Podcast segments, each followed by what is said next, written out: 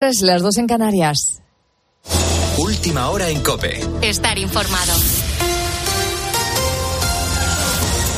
El pleno del debate de investidura de Feijóo se celebrará a finales de septiembre. Juan Andrés Rubert. Así lo ha anunciado la nueva presidenta del Congreso, Francina Armengol. Será finalmente el 26 y el 27 de septiembre.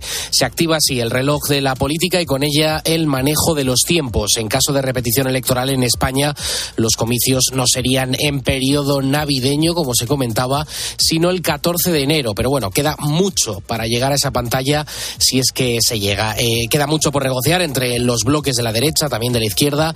En caso de fracasar Feijó, pues Pedro Sánchez podría tener su oportunidad. Desde el PSOE, también Sumar, ya están moviendo ficha para buscar el apoyo de sus socios de la pasada investidura. Prueba de ello es que este viernes termina el plazo para la inscripción de los grupos parlamentarios y eso quiere decir que Esquerra y Junts per Cataluña apuran sus opciones para lograr grupo propio. Detalles, Maribel Sánchez. Formación de grupos parlamentarios en los que tanto PSOE como Sumar han cedido dos diputados para que Esquerra y el partido del fugado Puigdemont tengan grupo parlamentario propio, algo que es legal, pero que en el partido de Feijóo interpretan como los primeros pasos de Pedro Sánchez para hacerse con el favor de los independentistas catalanes. Ambos partidos obtuvieron siete diputados cada uno en las pasadas elecciones y la normativa del Congreso les obligaría a ir al grupo mixto con la pérdida de relevancia parlamentaria que eso supondría. Para evitarlo, Sumar y PSOE han hecho para mantener el protagonismo de los independentistas, mientras el resto de grupos siguen presentando la documentación necesaria antes de que acabe el plazo el próximo viernes. El fuego en Tenerife continúa todavía fuera de control, pero con el perímetro estabilizado en su mayor parte. El avance de las labores de extinción está permitiendo planificar el regreso a sus casas de las 3.000 personas que aún están desalojadas. Ignacio Suaga. Ya son más de 9.000 las personas que han vuelto a sus casas desde el lunes, pero aún quedan muchas que no han podido regresar. El incendio se estabilizará completamente en las próximas horas, aunque preocupa que algunos focos puedan reactivarse por las altas temperaturas en Tenerife. En COPE hemos hablado con Elsa, una de las afortunadas que ha podido regresar a su casa y que nos ha contado cómo se ha encontrado los alrededores de su hogar. La fotografía de hoy ha sido un, un silencio rotundo. Ayer, cuando llegué a, a, a, mi calle y todo lleno de cenizas, todo lleno de cenizas. Y así está casi todo el pueblo. Casi todo el pueblo está, está, está oscuro, está gris. Pero bueno, es lo que es lo que hay. Un poco triste, estamos tristes, la verdad. No se han quemado casas, pero sí que se ha quemado monte. Desde comunidades como Cataluña se están enviando miles de mascarillas para la población de la isla por el peligro que supone la contaminación del aire. La presidenta del Cabildo de Tenerife, Rosa Dávila, ha hecho una última, una última valoración de la jornada y ha trasladado a la ciudadanía que espera dar por estabilizado el incendio a lo largo de la mañana de hoy. Un incendio que ha quemado alrededor de las 15.000 hectáreas. Con la fuerza de ABC. Cope, estar informado. Con el fin de las vacaciones se va acercando la vuelta al cole, que por cierto este año será una de las más caras, con un gasto medio de 500 euros por hijo. Ante esta situación, muchas familias buscan la forma de intentar ahorrar algo de dinero y una opción cada vez más popular es la de reutilizar libros, una práctica que ha crecido un 166% en el último año. Hemos hablado sobre ello en COPE con Alberto de la Cruz, que es encargado de la plataforma del estudiante. Hablamos de la mayor librería de compra y venta de libros en España. Es un ahorro importante y, la gente pues ahora no está para gastar a lo tonto. Entonces sí, cada vez estamos viendo que, que viene más gente y en vez de gastarte pues eso, unos 300, 400 euros que cuesta una lista de libros de, para el curso, pues un 70-75% menos. A lo mejor pues pagar al final 50, 60 euros de diferencia. Tienes más información en nuestra página web en cope.es. Sigues ahora en la noche de cope con Beatriz Pérez Otín. Cope, estar informado.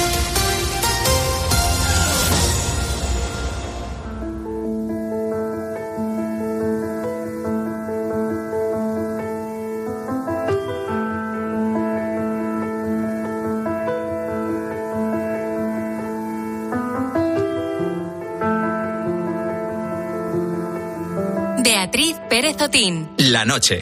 Cope, estar informado. Son las 3 y 4 minutos, las 2 y 4 minutos en Canarias. La Gabriel García Márquez de Barcelona acaba de ser elegida como la mejor biblioteca pública nueva del mundo. Del mundo, ¿eh? Menudo reconocimiento.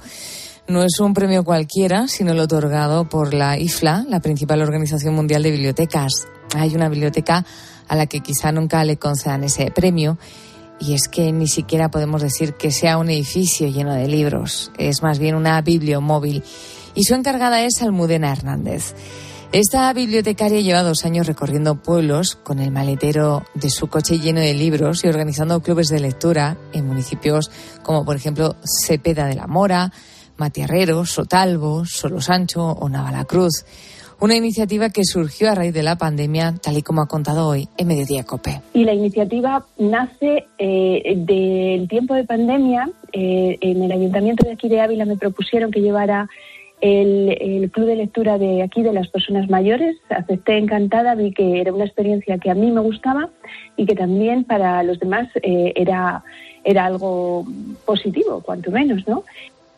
Lo que vio Almudena es que los pueblos pequeños no tenían algo tan común como una biblioteca y aprovechando que tenía contactos de un par de alcaldes, decidió poner en marcha este proyecto. Los libros los elige por experiencia propia, ya que leer es su gran pasión y son libros que le gustan y que conoce, pero que a veces a los lectores no les gusta del todo. Me dicen, joder, es que esto a lo mejor pues no es lo que yo sacaría de, de, una biblioteca, pero yo insisto mucho en que trato de también de sacarles de, esa zona de confort en la que nos instalamos los lectores. Hay libros que yo llevo y seguro no es eh, lo que elegirían ellos, pero una vez leídos, leídos desde la experiencia, pues yo elijo siempre los libros que más nos pueden aportar como grupo. De hecho, dos meses después de que se pusiera en marcha esta iniciativa de Almudena, son muchos los lectores que ya disfrutan de los libros que ella proporciona y cada vez se van sumando más. Eh, este año yo llevo dos años haciendo esta actividad y en todos los pueblos ha crecido el número de, lectores. Fíjate, es que hay pueblecitos que a lo mejor es que son 60 habitantes, 70 habitantes, son muy chiquititos y a lo mejor tengo un grupo de 20 personas. En el 99% mujeres. No sé muy bien el por qué, los hombres se involucran menos, aunque últimamente me están sorprendiendo y alguno y algunos sí que se ha animado. Y fíjate, querido Búho, que Almudena eh, dice que además de fomentar la lectura, ha, querido compartir en medida que una anécdota que demuestra que los libros pueden lograr mucho más que entretenimiento pueblo de aquí de Ávila, de los que llevo, me, llamaron para decirme que, por favor quisiera el club de lectura allí porque es que se llevaban muy mal la gente del pueblo. Bueno, pues entre ellos sí, habría roces, lo que fuera, y que necesitaban algo, eh, un lugar de cohesión en el que, por supuesto, yo aquí hay libertad de expresión en mis clubes. Lo único, eh, la única regla es respetarnos el turno de palabra y las opiniones. Claro, cada uno puede pensar de una manera, pero siempre con respeto. Allí cabe todo. Y, fue la manera de, que la gente del pueblo se haya ido entonando, decimos aquí. Qué bien. Bueno, pues eh, se van reconciliando en ese pueblo. Lo único que falta, según Almudena, es un poco más de apoyo por parte de las autoridades. Ella cree que la iniciativa es lo suficientemente importante como para que se involucren los que pueden marcar la diferencia. A pesar de esto, está enormemente contenta con lo que ha conseguido hasta el momento.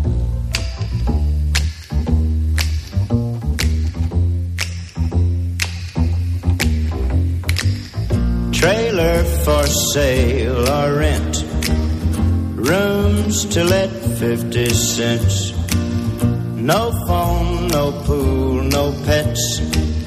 Ain't got no cigarettes, ah, but two hours of pushing broom buys a eight by twelve four bedroom. I'm a man of means by no means,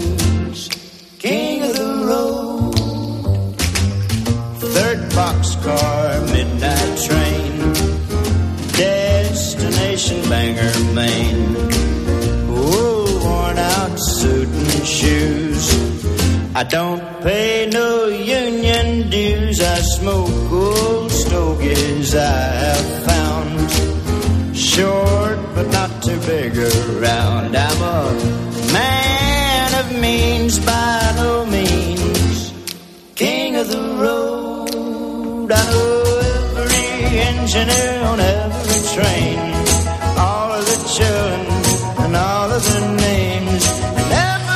Son las 3 y 9 minutos, las 2 y 9 minutos en Canarias. Eh, estás escuchando La Noche Cope. Gracias por dejarnos formar parte de tu vida la noche.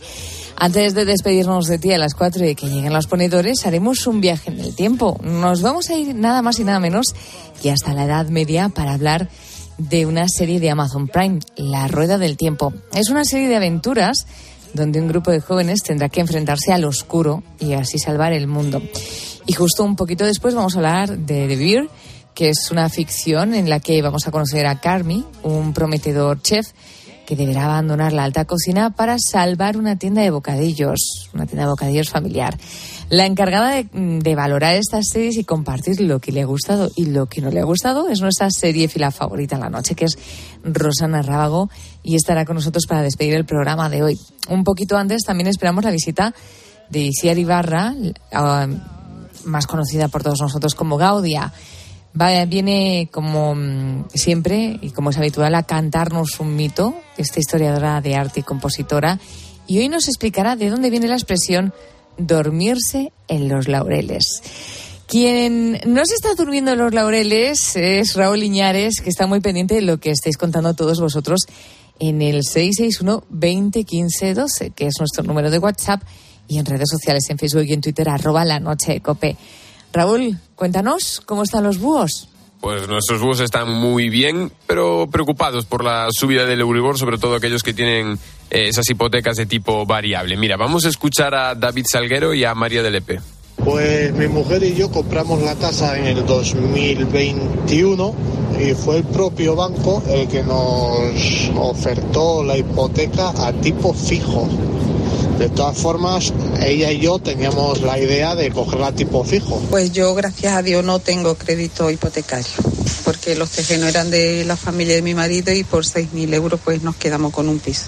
Lo que sí tenemos, él es agricultor y lo que sí tenemos es todos los años el crédito de campaña. Y madre mía, cómo van subiendo. María, es que hay que pagar por todos lados, macho. Así estamos. Sí, sí, Nacho Cortadi nos escribe y nos decía, yo en marzo he comprado un piso y he pedido una hipoteca variable. Personalmente creo que a largo plazo sale más rentable que la fija. Eso sí, hay que estar preparado para las posibles subidas y sustos y saber que se puede hacer frente a ello. Vamos a escuchar también a Manuel.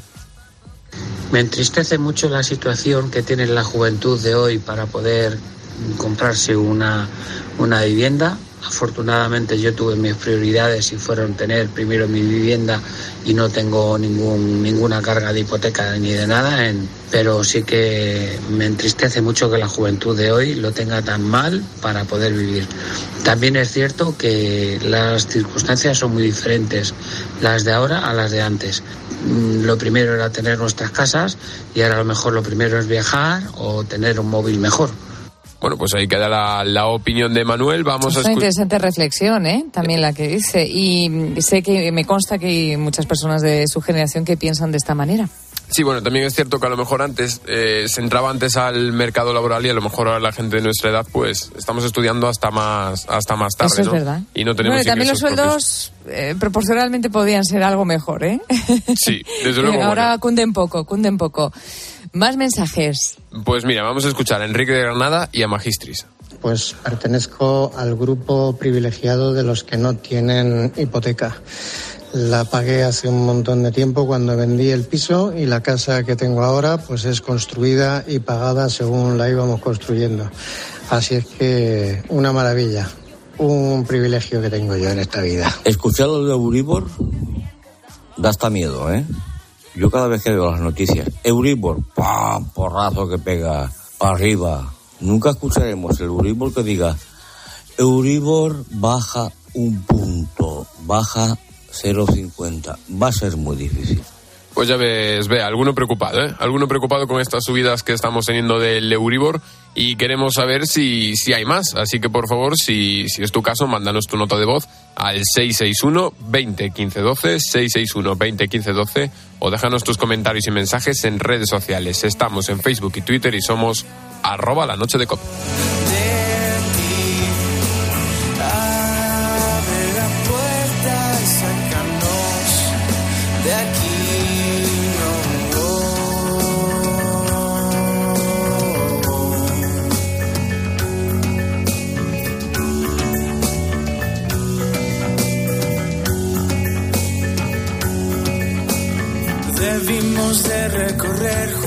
Cada lugar.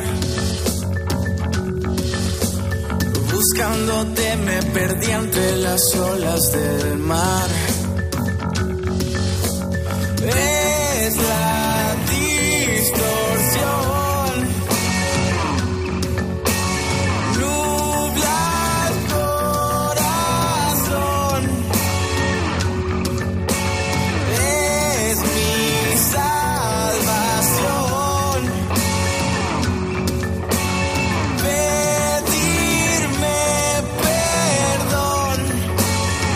En nuestro espacio dedicado a la psicología, vamos a abordar un tema con el que muchos nos podemos sentir identificados en mayor o menor medida. Nuestras mochilas emocionales, nuestros lastres, esos que no nos dejan avanzar. Antes de saludar a nuestra psicóloga de cabecera, Maku, quiero que escuches un pequeño fragmento de la película El indomable Willy Hunting. Bueno, ahora ya lo sabes. Will tiene desorden afectivo. Eso es lo que me pasa. ¿Miedo al abandono? Por eso. Por eso he roto con Skylar. No lo sabía. Sí, lo he hecho. ¿Quieres hablar de ello? No. Eh, Will. No sé muchas cosas. Pero. Pero esto. Esta mierda. No fue culpa tuya. Sí, ya lo sé. Hijo. No fue culpa tuya.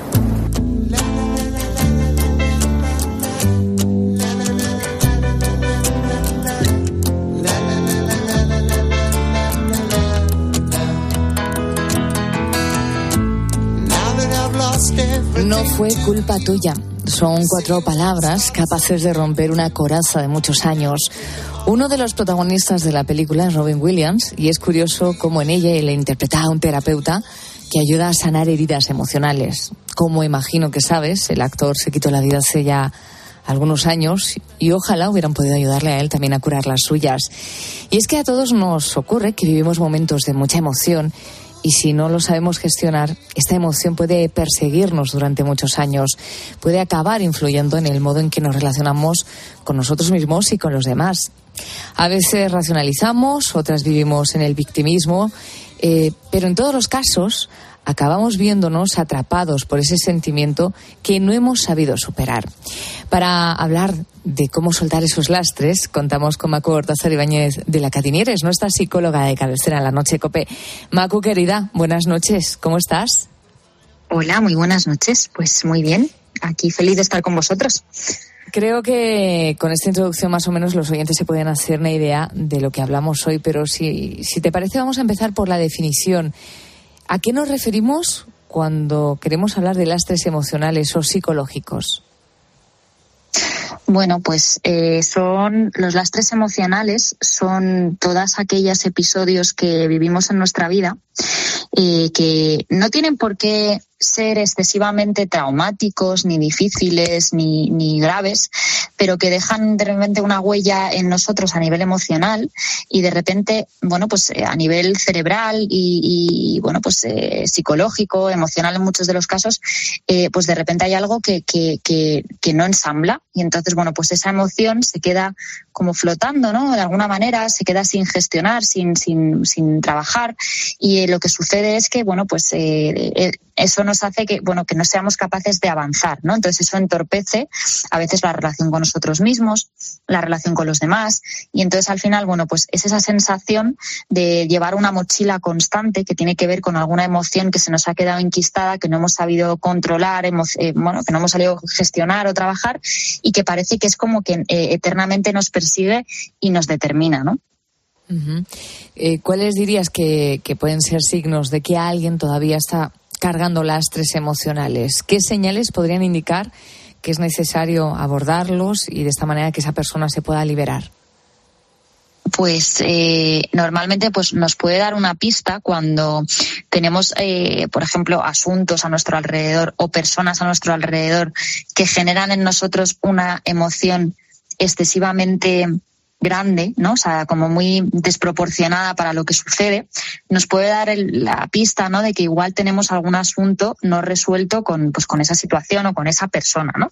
Eh, eh, por ejemplo, pues de repente, pues igual hay alguien que es que me saca mm, de quicio solamente con que hable o que me saca lo peor de mí, ¿no? Y acabo, pues de repente hablando mal o acabo, pues con una emoción de mucha angustia, mucha ansiedad, de repente con un ataque de pánico ante una situación mm, o ante un momento determinado o ante un lugar determinado. Todo eso me puede dar la, bueno, una pista de que efectivamente algo hay ahí que yo no he sabido gestionar y que estoy arrastrando o bien cuando yo también soy capaz de, identificar que me cuesta, por ejemplo, pues entablar una relación nueva o estar con otras personas sin estar dándole vueltas o con muchos miedos o con muchas inseguridades a algo, ¿no? Todo eso me puede dar la pista de que probablemente hay algo ahí que, bueno, pues que se me ha quedado enquistado, que yo no he sabido gestionar y que no me está dejando avanzar. ¿Y por qué nos cuesta tanto? O sea, ¿por qué nos aferramos y rumiamos eh, a ciertos pensamientos eh, o emociones que son tan negativas a esas situaciones del pasado? Pues, eh, pues muchas veces cuando, por ejemplo, cuando nos agarramos mucho a, la, a, los pensamientos, a pensar y darle vueltas y vueltas y vueltas a algo, generalmente en mi experiencia, cuando hacemos esto es porque realmente estamos huyendo de sentir, ¿no? O sea, la, la, mente nos ayuda a ordenar emociones, ¿no? Entonces, cuando a mí hay una emoción que me asusta mucho, eh, porque no la he superado, porque no la he gestionado, lo que intento automáticamente es pensar y buscar una solución, ¿no? Eh, lo que no implica realmente, bueno, sanar esa emoción, ¿no? Pero en otras ocasiones, cuando yo, digamos, como que me recreo y no suelto una determinada emoción, lo que sucede es, eh, o lo que generalmente me dice eso es que hay algo que, que, que, me está dando muchísimo miedo de poder superarla. ¿no? O si yo, por ejemplo, hablo de yo tenía una muy mala experiencia a nivel emocional con una pareja y de repente me está costando muchísimo eh, entablar una relación nueva con otra persona y estoy constantemente eh, con muchísimo miedo, constantemente con muchísima rabia, constantemente con mucho, con mucha tristeza y me agarro constantemente a el daño que me hicieron, lo mucho que sufrí, eso, ¿de qué me exime? De, de de volverme a enamorar, de volverme a comprometer, de, de, probar si ese, ese daño me lo van a volver a hacer otra vez, ¿no? Entonces, esto al final nos asusta mucho y a veces es peor, o sea, es mejor quedarse con lo malo conocido que, que poder explorar otras vías precisamente pensando en que esa situación o esa emoción tan horrible que yo he vivido se pueda seguir repitiendo, ¿no? Claro. Qué importante esto último que has dicho. Eh, empezábamos escuchando un fragmento de una película preciosa que es El indomable Will Hunting, donde el terapeuta le dice al joven, no fue culpa tuya, ¿no? ¿Qué papel juega la autocompasión, el perdón a nosotros mismos en ese proceso de soltar? Pues, eh, ¿sabes lo que sucede? Que normalmente las emociones eh, son, son, como digo yo, bidireccionales, ¿no? Entonces, cuando nos sucede algo con otra persona, eh, tenemos dos opciones, ¿no? Si hay algo que nos ha pasado que es desagradable con otra persona, tenemos la opción de dirigir esa emoción hacia afuera o dirigirla hacia adentro, pero la emoción no se desvanece. No es que hay personas que, te, que seguro que lo has oído muchas veces, el yo no siento nada, no, no es, no es verdad que no sientas nada. Una cosa es lo que sientes y otra cosa es lo que haces con lo que sientes, ¿no? Y entonces eh, hay personas que cuando no son capaces de enfrentarse a tener que de repente enfadarse con su padre, enfadarse con su madre, eh, porque obviamente, pues al final dices, ¿cómo me voy a enfadar con mi padre si se supone que es mi padre o es mi madre, ¿no? Es una persona a la que yo quiero muchísimo. Pues generalmente lo que hacemos con esa emoción lamentablemente, es llevárnosla hacia nosotros mismos, ¿no? Si hay alguien que me ha querido, que me ha hecho eso, es porque yo me lo merezco, porque es culpa mía, ¿no? Entonces, eh, entramos mucho en el bucle este de, eh, pues, eh, de, de, eso, ¿no? De pensar que quizás hemos tenido nosotros un papel en esto que nos ha sucedido y cuando hacemos esto, eh, lo que sucede es que obviamente no nos permite avanzar, porque al final lo que, lo que acabo yo es haciendo una cosa como muy autodestructiva, ¿no? O sea, muy de, pues eso, ¿no? De comer mis emociones o al contrario, de repente tener estallidos de, de, emoción muy desproporcionada, ¿no? Y eso tiene que ver porque quizás yo no he sabido darle a la persona que le correspondía el trocito de emoción que yo estoy sintiendo y que posiblemente, bueno, pues no me merezco. ¿Y en qué medida nos puede ayudar un terapeuta, un profesional? Eh, ¿Puede marcar la diferencia en el avance en ese proceso? Puede, puede marcarla, claro que sí. Lo que pasa que yo también te diría que, por supuesto, la ayuda profesional, siempre que, uno considere que es necesaria, eh, siempre va a ser bienvenida. Yo creo que cada uno tiene que encontrar el momento en el que considera que eso le va a ayudar eh, y no dejarse guiar por a veces la presión social, eh, tienes que ir a un psicólogo, bueno, pues que tiene que encontrar uno realmente el momento en el que quiere realmente dejarse ayudar, ¿no? Pero otras veces no necesariamente, porque al final esto es un proceso de acompañamiento emocional. Y a veces hay personas que han sido capaces de sanar sin necesidad de que exista un profesional. Hay veces que, oye, pues hay personas que han sanado gracias a gente maravillosa que había a su alrededor. Hay gente que ha sanado a través de otras cosas, la música, la pintura, el arte, eh, salir a dar una vuelta por la naturaleza. Y eso les ha ayudado a ordenar sus emociones, a estar más en contacto con ellas y al final, bueno, pues a, a ser capaces de gestionarlas, ¿no?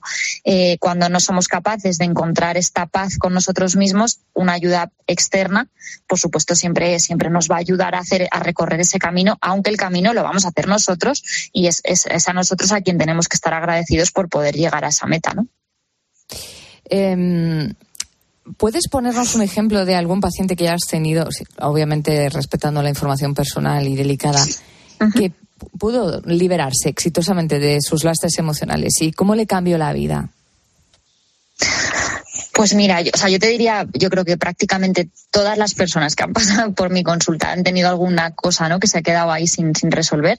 Pero yo creo que de los casos más bonitos que yo he tenido nunca, eh, era un chico, eh, tenía como 22 años, una cosa así, cuando llegó a mi consulta, y era un chico que era ingeniero, eh, pues estudiaba, además era una persona enormemente inteligente, y este chico tenía una enorme vocación por lo social, la parte social humanitaria.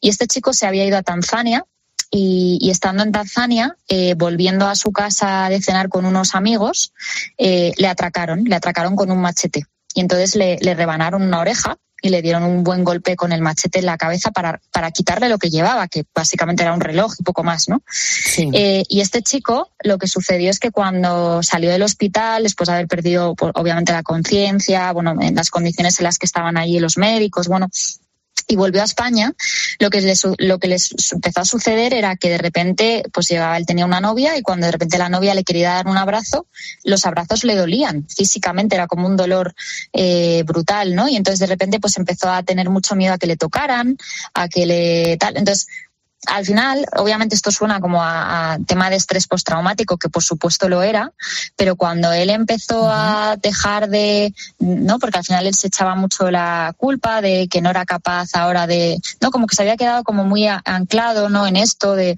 no ser capaz de entablar otra relación con otra persona, que ya esto le iba a dejar así de por vida y se quedó como muy metido en este discurso. Eh, yo recuerdo que fueron tres sesiones, porque no fueron más, y yo, mi único papel, porque yo le di muchas vueltas, me impresionó mucho este caso, y mi, mi único papel fue, me senté y le dije, relátame lo que te ha pasado, ¿no? Y entonces él empezó a hablar, empezó a hablar, empezó a hablar, y eso dio lugar de repente como a colocar emociones en cada lugar, en cada sitio, ¿no? Y él pudo ser capaz de enfadarse con la persona que le había atracado, fue, fue capaz de enfadarse con su novia porque en ese momento no le llamó y entonces estaba muy enfadado por esto. Y entonces empezó a colocar las cosas en el lugar en el que, en el que están, ¿no? Y, y eso al final hizo que él hiciera un camino muy bonito, dejó a la novia, estuvo con otra persona.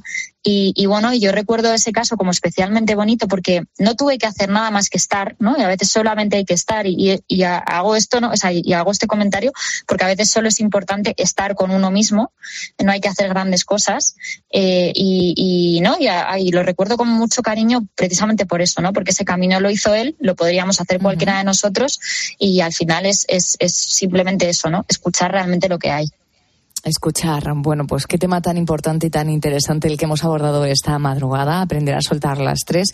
Como decía al principio, quien más y quien menos tiene su propia mochila, hay que saber identificar que la tenemos para ponerle solución, empezar a trabajar en nosotros mismos. Y cuando nos fallen las fuerzas, pues siempre uno se puede poner en manos de profesionales, como por ejemplo nuestra queridísima Macu. Una semana más, querida, gracias por ayudarnos en este autoconocimiento. Buenas noches y hasta dentro de siete días. Hasta pronto.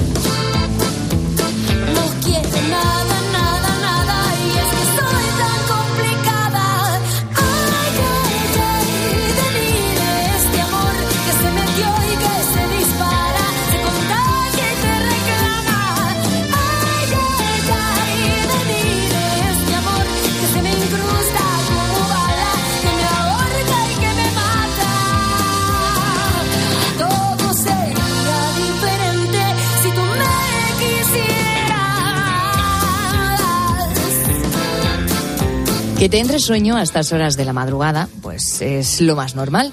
Pero si en algún momento del día te quedas sumido en un pensamiento que te hace vagar por otros mundos paralelos, podríamos decirte que te has quedado dormido en los laureles. Y es que, querido búho, seguro que más de una ocasión tú estabas en ese placentero sueño despierto y te han traído a la realidad tras, mm, con un chasquido o con un grito a la orden de venga, vamos, vamos, venga, vuelve aquí que te has quedado dormido en los laureles.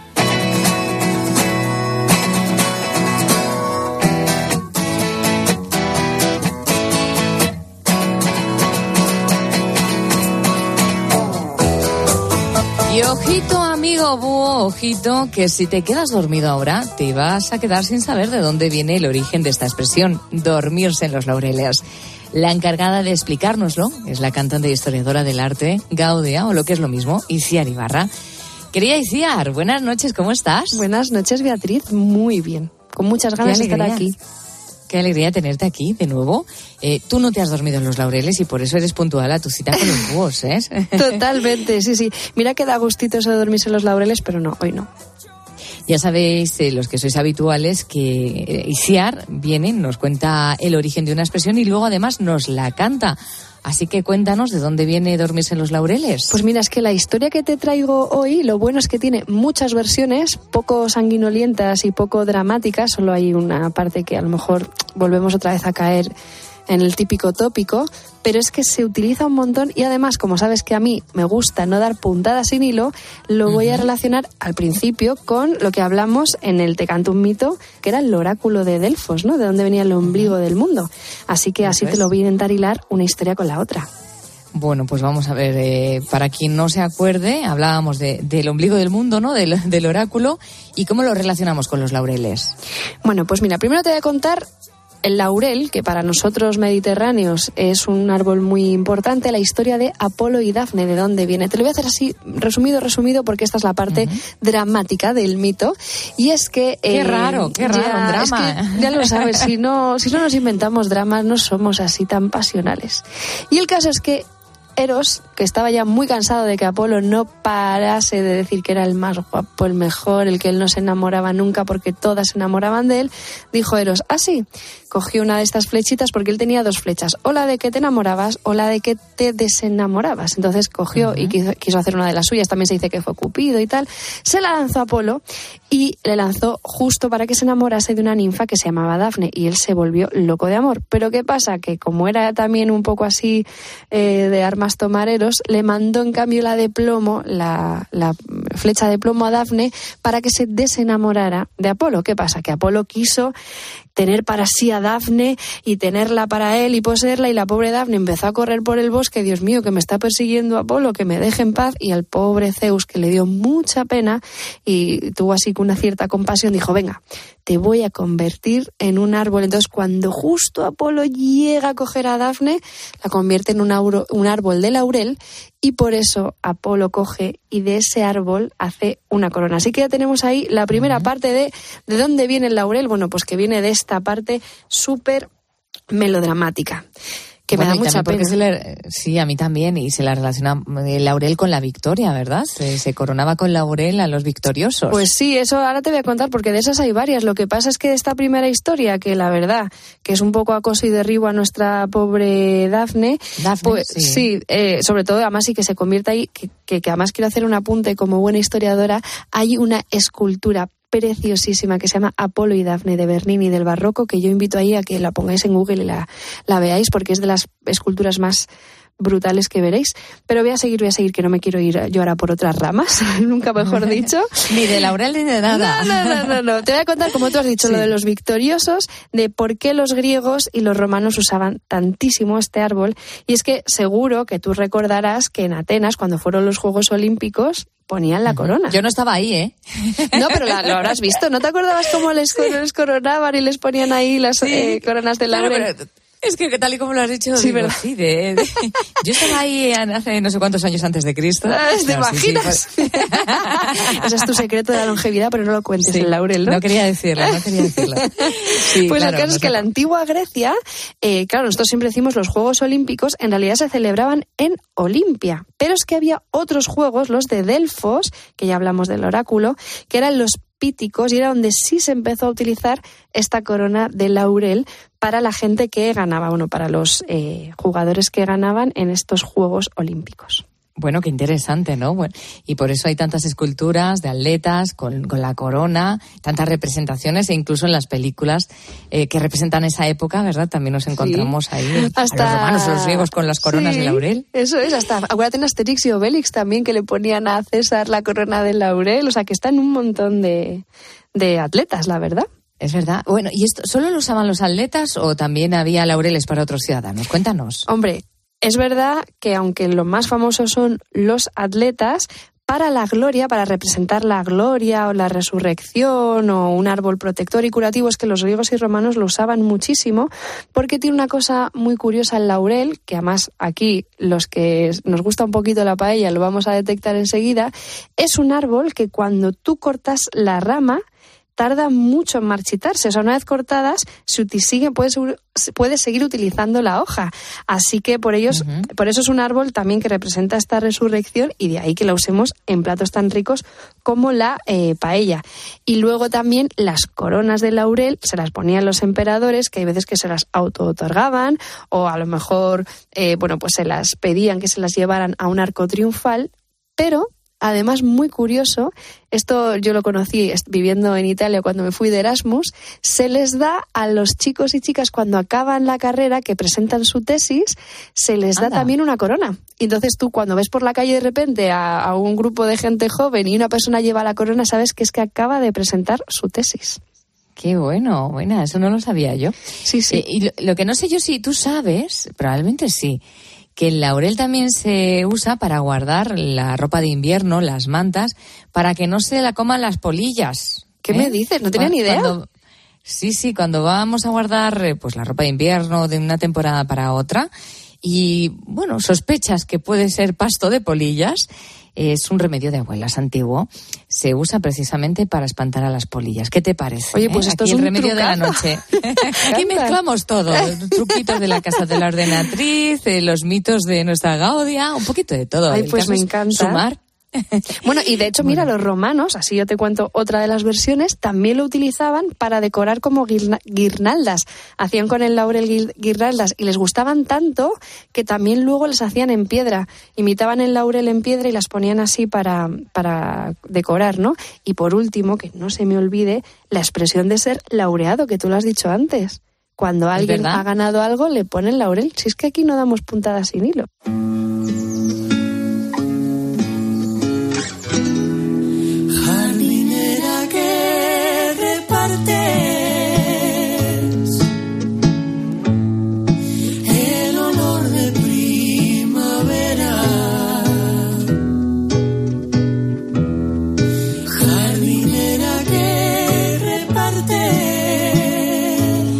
Por cierto, Iciar, eh, ¿qué tiene que ver Vicente Alexander con eh, la palabra laureado? Cuéntanos. Bueno, hombre, porque él fue laureado con el Premio Nobel de Literatura. En realidad, cuando se laurea a alguien, se le entrega el, el premio, ya usamos esta palabra que viene del laurel, en realidad. Entonces, bueno, Vicente Alexandre, porque fue el poeta español de la generación del 27 que ganó el Premio Nobel. Pero bueno, como tantos otros premios, por ejemplo, a ti te podíamos laurear como una auténtica buita que nos acompaña y es Claro. una gran voz de la noche. Como trasnochadora que soy. Efectivamente, efectivamente. Pero bueno, en conclusión es que esta expresión viene de los generales, de los emperadores, de los atletas, pero sobre todo en realidad tiene un trasfondo yo creo que de mucho esfuerzo. O sea que cuando la gente se esforzaba, bien por ser atleta o bien por una hazaña de un general, bueno, pues se le eh, otorgaba estos laureles. Y por cierto, yo alguna vez he visto coronas de laurel doradas. ¿Esto tiene algo que ver? Pues mira, así como te acabo de contar que se premiaba el trabajo, pues hay veces que incluso para conservarlas todavía más, y mira que esta hoja es longeva, las eh, decoraban con oro, les ponían oro porque también se decía que cuando te entregaban un premio, en realidad ya no te esforzabas tanto y te quedabas dormido en los laureles. Entonces ahí sí que pasaba con estas hojitas de oro que ya te entregaban el premio y decían, ala ya, paso de esforzarme o paso de seguir siendo un atleta o paso de conquistar otro y me duermo en los laureles. Pues si te digo la verdad, yo pensaba que todas estas historias de hoy tendrían más que ver con el sueño y mira tú por dónde. Me he encontrado con historias de homenajes, de premios, pocos dramones y pocas muertes, menos mal, ¿eh? Em, ¿Qué estilo de canción nos traes esta madrugada para este tema? Lo digo porque siempre nos cantas el mito, así que a ver con qué nos sorprendes. Pues mira, hoy he intentado, como venía la expresión esto de dormirse los laureles y viene muy acorde con los búhos y con las buitas, pues he hecho una nana, a ver, una mini nana, eso sí, que nadie se me duerma, por favor, eh, si está conduciendo, pero si estás ahí a puntito de dormirte, a ver si te acurruca esta nana. Si te duermes, mi niña,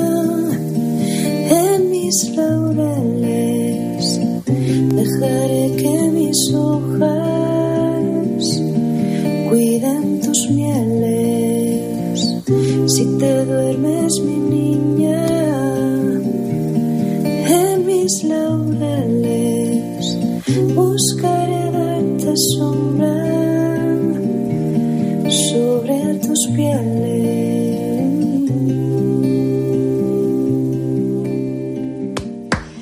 ¡Bravo! ¡Bravo! ¡Qué bonita! Bueno, lo que hemos aprendido este- en este ratito de radio. ¿Tú eres de dormirte, Gaudia, en los laureles o de hacer las cosas al momento? Yo soy de dormirme mucho en los laureles porque procrastinar para crear me encanta, eso sí, no siempre lo puedo hacer. No te lo permite la vida, ¿no?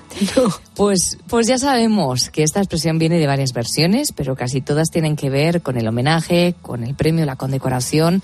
Si te ha gustado esta historia, no te olvides de pasarte por el perfil de Gaudia Música en Instagram, donde Iciar va subiendo estas historias y muchas canciones más. Gracias, Iciar, Gaudia. Un abrazo enorme, cuídate. Un beso para ti.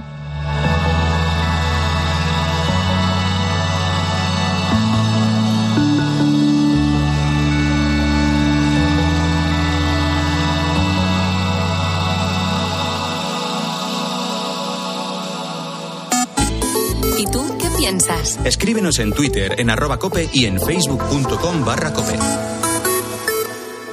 Este viernes es tiempo de juego.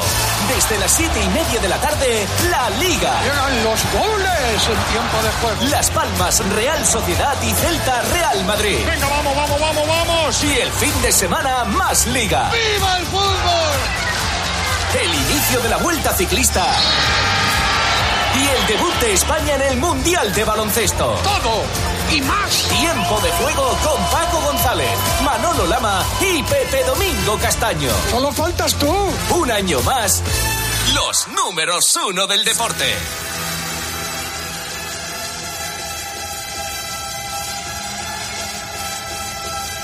Beatriz Pérez Otín. La noche. Cope. Estar informado.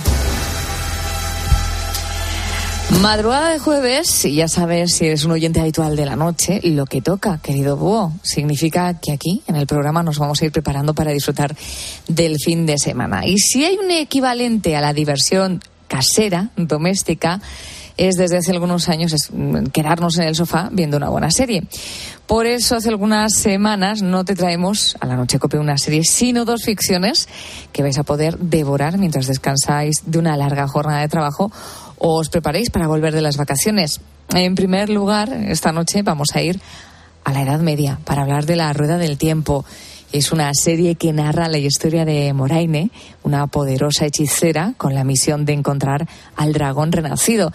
Y justo después vamos a visitar las calles de Chicago para conocer de primera mano la tienda de bocatas de Carmen y ver qué tal le va con The Beer.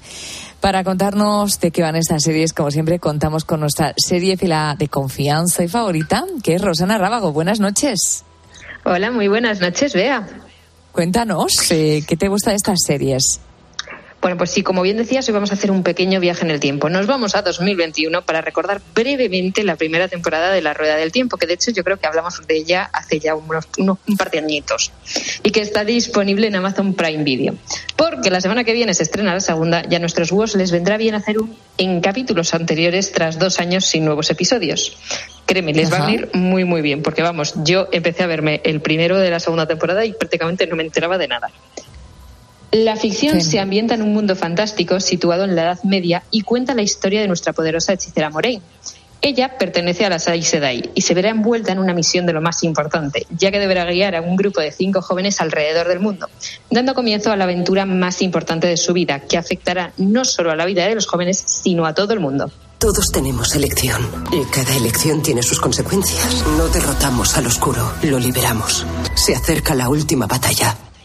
Bueno, ella cree que uno de ellos podría ser la, encarnación, la reencarnación del dragón, un poderoso individuo de quien se ha profetizado que podrá o bien salvar el mundo o bien destruirlo. Por cómo se va desarrollando la serie, por lo menos en la primera temporada y en lo poquito que llevo de la segunda, podríamos decir que es más probable lo segundo. Pero a saber. Ajá, bueno, ya nos has presentado a Moraine, eh, pero ¿quiénes son los jóvenes que la acompañan? Porque no va sola, ¿no? No, no va sola. En primer lugar tenemos a Rand Althor. Él es un simple granjero cuando Morin le recluta para acabar con la amenaza del oscuro sobre el universo en el que viven. Además, mantiene una relación amorosa con Egwene Albert. Ella también es reclutada por Moraine, pero antes de eso es la aprendiz de la bruja del pueblo, Nivae Almeara. Egwene tiene Vaya sed de vivir ¿eh, Rosana? Vaya Bueno, nombrecitos. Los nombrecitos se los traen, no lo sabes tú bien. O sea, vamos, est- he estado practicando la pronunciación y, y aún así cuesta. Bueno, Egwene tiene sed de vivir y ansía nuevas experiencias, aunque sabe perfectamente cuál es su destino y no va a parar por nada hasta conseguir. Nadie debería tener tanto poder. Juntos hacemos frente a lo imposible. Pero ahora en ángulos del mundo separados. Si necesitan ayuda, ¿por qué voy a quedarme? Quiero saber controlarlo. Estoy harto de ser el palo en la rueda. Claramente estos dos serán los protagonistas principales, pero creo que tenemos algún elegido más allá, más por ahí, ¿no? Cuéntanos. Sí, y además tienen nombrecitos más normales. El grupo lo cierran Perry Naivara y Matt Cauthen, los otros dos chicos que podrían ser el famoso dragón renacido, porque recordemos que no hay uno, sino cuatro. Perry Sí. se ve obligado a dejar su vida en Dos Ríos, que es el nombre del pueblecito, cuando pierde a su esposa en el ataque de los trolos, que viene siendo como los trolls, pero ellos le dan un nombre mucho más bonito, que tiene lugar en el primer capítulo de la serie. Por otro lado, tenemos a Matt. Él es el típico personaje despreocupado que busca problemas por diversión, pero que se va a ver obligado a madurar rápidamente, que es más o menos lo mismo que le pasa a Rand, que también se ve forzado a crecer y adoptar una nueva mentalidad. ¿Cómo ha ido la ceremonia de hoy? La verdad es que no lo sé. Aún no hemos hablado. Seguro que tiene trabajo. Sí, sí, seguro. Investigando veo que también hay presencia española. Cuéntame. Bueno, claro, vea, Álvaro Morte, que seguro que le recuerdas porque es nuestro profesor favorito en la Casa de Papel, se ha Sí. mudado a la Edad Media y ahí interpreta a Logan Alvar, un personaje que se ha autoproclamado dragón renacido porque salió victorioso de una lucha contra el oscuro. Sin embargo, esto, y bueno, tiene parte que ver con la serie porque supuestamente los hombres, si utilizan demasiado el poder o la magia, se, vuelve, se quedan enfermos de poder, que es lo que le ha pasado. Y como no podía ser de otra forma, esto le ha generado algún que otro conflictillo con las Aes. Ya solo por cómo me lo describes, la veo bastante similar a sagas como El Señor de los Anillos, ¿no? Sí, de hecho, muchísimas personas definen esta serie como la hermana pequeña de la película que comentabas, El Señor de los Anillos. Y es verdad que comparten bastantes similitudes. Tenemos, por un lado, el tener que salvar el mundo, o la famosa rueda del tiempo, que según y cómo te lo plantees, puede ser o el anillo de Sauron o incluso el círculo de la vida. Eso ya queda a decisión del espectador. Vamos a pasar ahora a hablar de The Bear. La serie acaba de regresar a Disney Plus eh, con su segunda temporada y nos sitúa en una tienda de bocatas italiana en pleno Chicago. Pero oculta mucho más. Eh, ¿Qué nos puedes contar de ella, Rosana? Pues no vas nada desencaminada, Bea. Como bien dices, The Bear se ambienta en una tienda de bocadillos italiana, pero lo verdaderamente importante de la tienda no es el establecimiento en sí, que también, sino quien lo dirige. Conocemos así a Carmi, un famoso cocinero que se ve obligado a regresar al negocio familiar tras la muerte de su hermano en circunstancias extrañas. Sin embargo, llevar una tienda de bocatas como The Beef no es lo mismo que llevar un negocio de estrella Michelin. Algo que le costará aceptar a nuestro protagonista, que no obstante pondrá todo su empeño en ello. Todo esto nace de querer empezar de cero y bien. Es una reforma, no una reconstrucción. Carmi, son las dos cosas. Tenemos que reiniciarnos. Intento empezar con una actitud optimista. Sin embargo, se las apañará para encontrar una, a una aliada en una de las nuevas empleadas, llamada Sydney. ¿Qué nos puedes contar de, esta, de este personaje? Sidney entra en el restaurante como una sous chef bajo la dirección de Carmi, que viene siendo un ayudante de cocina, para que nos entendamos. Aunque al principio entra como ayudante y el cocinero le asegura que el sueldo no será muy alto. Para ella, en cambio, lo importante es aprender de Carmi, a quien considera un maestro a seguir. Por eso se va a centrar con todo su esfuerzo y todo su ahínco en ayudarle, incluso a nivel económico, y mientras tanto mejorar sus técnicas culinarias. Todo el mundo querrá venir a comer a este sitio. Tardaremos seis meses en abrir. ¿Seis meses? Eso es mucho. ¿Confianza? ¿Chulería? ¡Locura! ¿Sigues con el menú desastre? Sí, menú desastre, pero bien pensado. Por otra parte, Carmi contará con la ayuda de alguien más familiarizado con el negocio que requiere una tienda de bocatas. ¿Quién interpreta ese papel, Rosana? Bueno, te estás, estás hablando de Richie. Él es el gerente del restaurante y mejor amigo de Carmi, aunque antes lo fue de su hermano Mikey. De hecho, le consideran como un primo, o sea, no, no es un primo, pero siempre le llaman primo. Él es todo lo contrario a Carmi, una persona que aunque está preocupada por el establecimiento, también busca que este sea rentable, cosa que Carmi, pues eso ya no le, no le importa tanto. Que no quiere decir que Carmi no busque la prosperidad del negocio, pero lo que pasa es que lo hace igual de forma equivocada, ya que lo que él hace es intentar transformar la tienda de bocatas en algo que no es, mientras que Richie lo intentará manteniendo el espíritu inicial que le infundió Mi- Mikey. Oh, no te asustes y empieces a llamar a mamá. A mamá, llámala. No te oye. ¡Mamá! Soy el supervisor. ¿Supervisor de qué? En tu camiseta pone Original Bear. Sí, un error de impresión. Para coleccionista. Bueno, pues pinta muy interesante, pero me gustaría conocer tu opinión. ¿Te ha gustado? ¿Te está gustando? ¿Qué te parece? Pues a ver, te voy a ser muy sincera, que yo ya sabes que aquí la sinceridad es la bandera. La verdad es que la vi un poquito influenciada por varios amigos, que me hablaban maravillas de ella. Y lo cierto es que acertaron. La serie es muy distinta a lo que estamos habituados a ver habitualmente, o sea, y te demuestra que no hace falta tener una historia de amor que gira alrededor de la trama o estar llena de acción. A veces, menos es más, y solo es necesaria un par de cámaras y un restaurante para hacer una serie digna de ganar varios Emmys, que por cierto los ha ganado. Definitivamente es de lo más recomendable. Eso vi, sí vea, hazme caso con esto. También te aconsejo que nunca, jamás, jamás de los jamases, se te ocurra verla con hambre, porque vas a alucinar con la preparación de cada platito. Oye, pues me apunto este consejo. No sabes el hambre que tengo ahora, que estamos casi a punto de finalizar el programa. Eh, no sería lo que hiciera cuando llegué a casa. No, eh, me temo que la No, no, dejaré no, quizá yo es para que, ¿sabes? El mañana. primer capítulo, el primer capítulo, lo primero que te ves Sí. es cómo preparan chocolate. Yo acababa de cenar y yo decía, pero bueno, ¿esto, ¿esto qué es? Qué antojo, ¿no? Qué antojo de chocolate. Claro. Bueno, pues muchísimas gracias una semana más por acercarnos unas recomendaciones de series en estos momentos disponibles en las plataformas en streaming. Me apunto ese consejo de esta última no verla con hambre y la semana que viene vamos a ver si podemos hacer un resumen de las series más interesantes que has visto en los últimos meses. ¿Te parece? Venga. Venga, un abrazo, cuídate. A ti, vea, hasta dentro de siete días. Esa será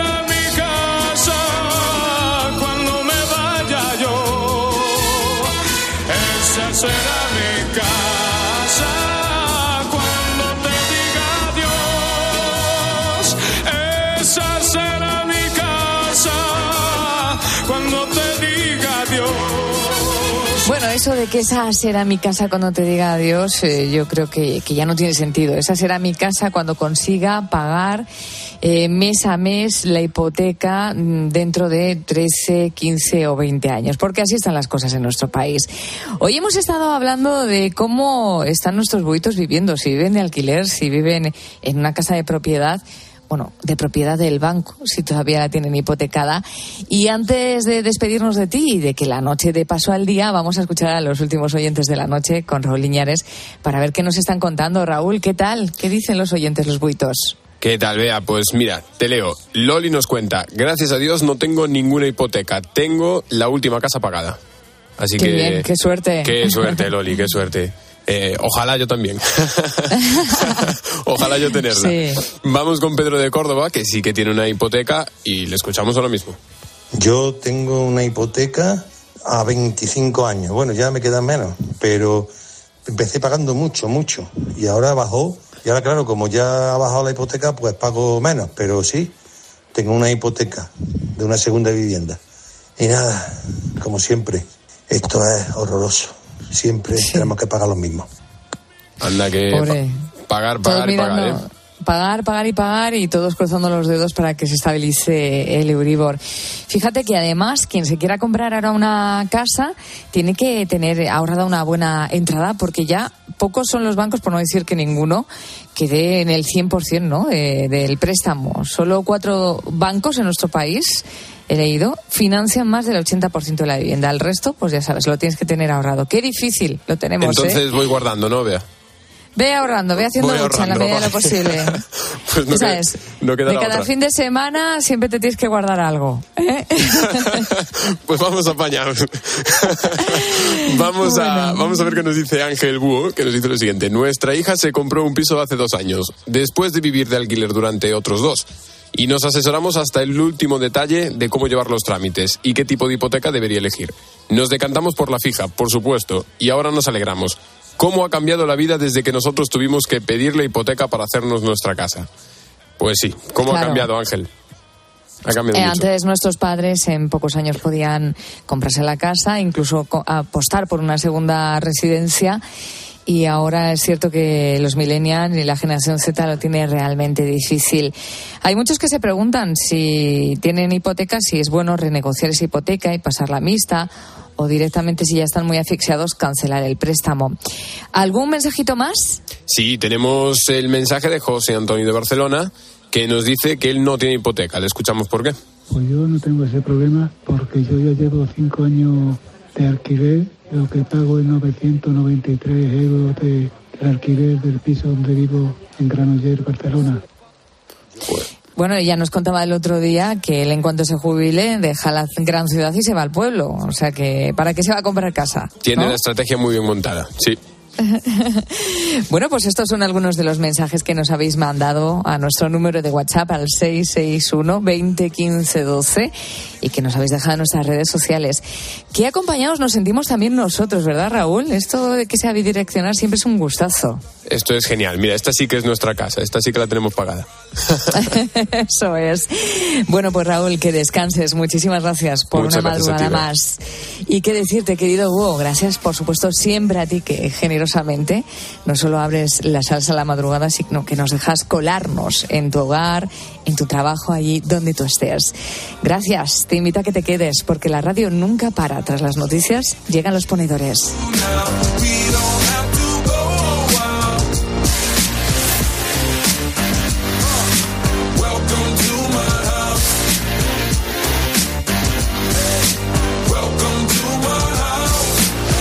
Morning comes and you know that you wanna stay. Close the blinds, let's pretend that the time has changed. Keep our clothes on the floor, open up champagne. Let's continue tonight, come on,